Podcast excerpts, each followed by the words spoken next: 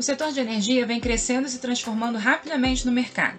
Ele oferece novas oportunidades de emprego e abre muitas possibilidades de desenvolvimento de carreira. Neste podcast, vamos ouvir cinco mulheres que trabalham no planejamento energético em diferentes áreas da EPE e cada uma delas irá responder perguntas que envolvem energia de uma forma ampla em suas atividades de vida e carreira. Assim, Convidamos para esta conversa Patrícia Gonzalez, assessora da presidência, Mariana Pinheiro, consultora técnica da SMA, Raquel Martins, consultora técnica da SDB, Nayana Marins, consultora técnica da SRF, e Priscila de Castro, analista de pesquisa energética da STE. Raquel, parte substancial da energia recebida sobre a superfície terrestre é reenviada para o espaço sob a forma de energia refletida.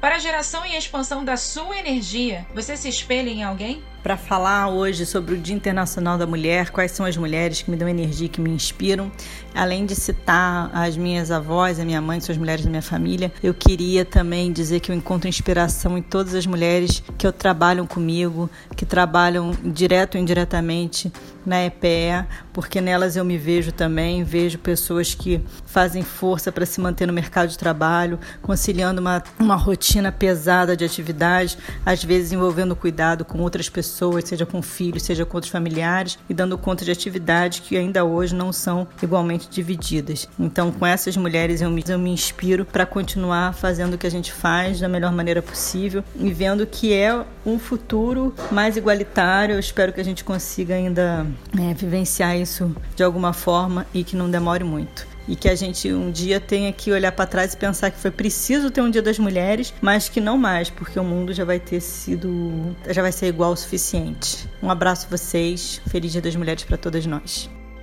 Priscila, Osho uma vez escreveu: "A vida é a energia que trazemos a ela". Pensando assim, com transmissores de energia, temos a capacidade de depositar a energia de diferentes formas. Algumas destas formas são transformadoras, inclusive. De que forma você sente que transmite energia e influencia as pessoas ao seu redor?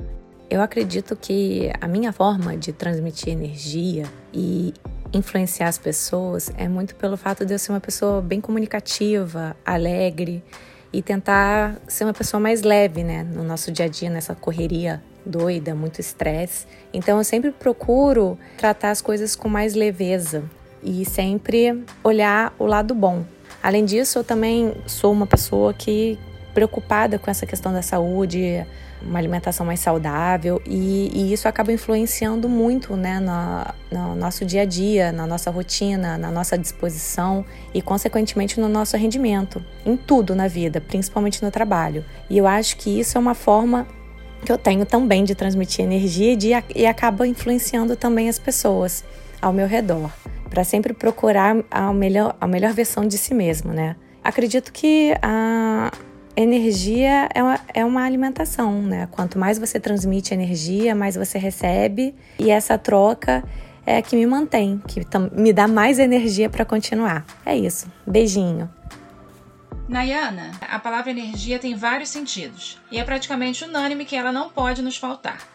Como você diariamente renova sua energia para manter as jornadas que enfrenta de vida e de carreira?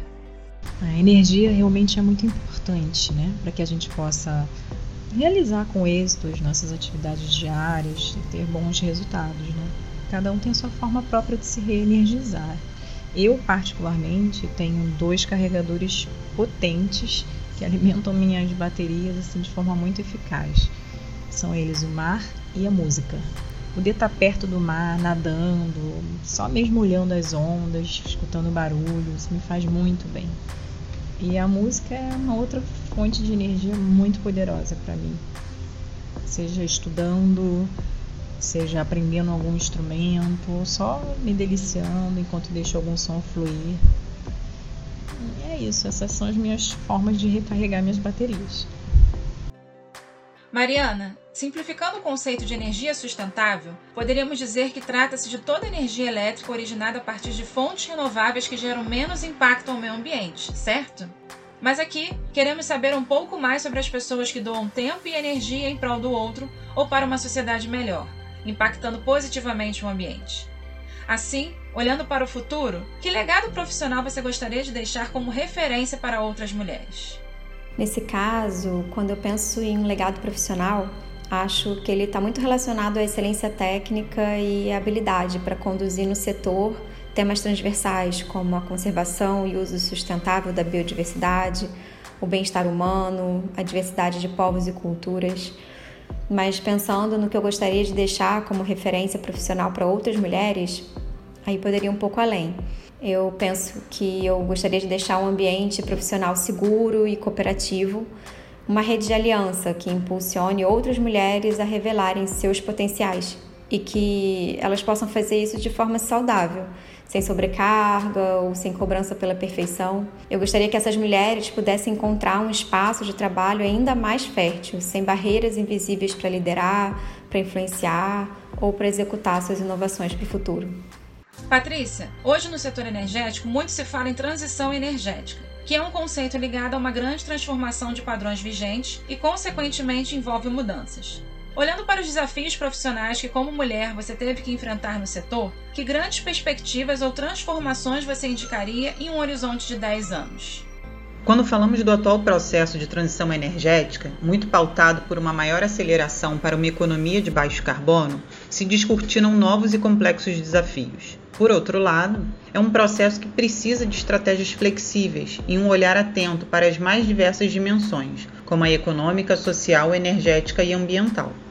E como isso traz à tona um novo olhar de futuro, não tem como não olhar para frente sem enxergar oportunidades. Fazendo um paralelo com os desafios da mulher no setor energético, vejo que características como resiliência, flexibilidade e um olhar integrador, buscando enxergar novas conexões e soluções, tendem a fazer diferença nesse contexto.